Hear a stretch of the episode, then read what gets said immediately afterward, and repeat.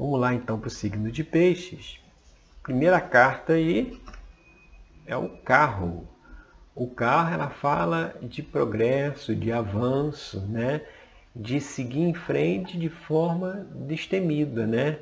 desbravar novos caminhos, né? desbravar novas soluções, novas situações. Né? Então é, o carro ele mostra que é, é preciso seguir em frente, é preciso desenvolver aquilo que foi estabelecido, né? desenvolver o caminho que nós escolhemos né?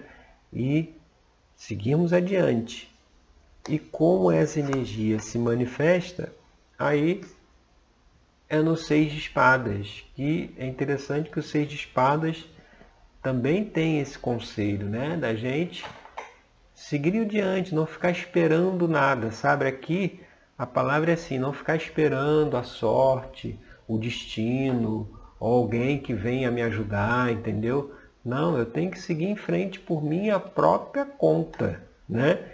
Então a reflexão aí para a semana, juntando o carro com, aqui com seis espadas, é você agir por sua conta, né?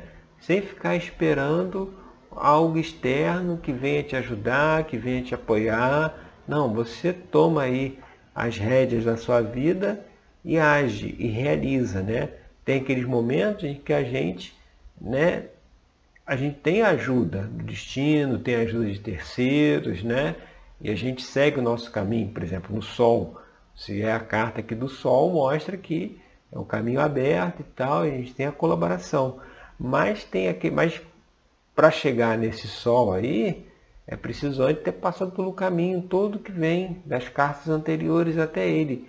E lá nesse caminho anterior está o carro, que é a gente se lançar, é a gente ir, ir em frente, sabe?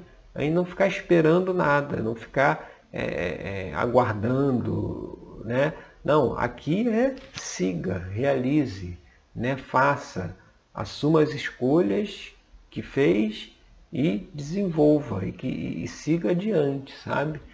Esse é o caminho aqui para essa semana, essa orientação, esse conselho aí para o signo de peixe, tá certo? Vamos então agora para o signo de Ares.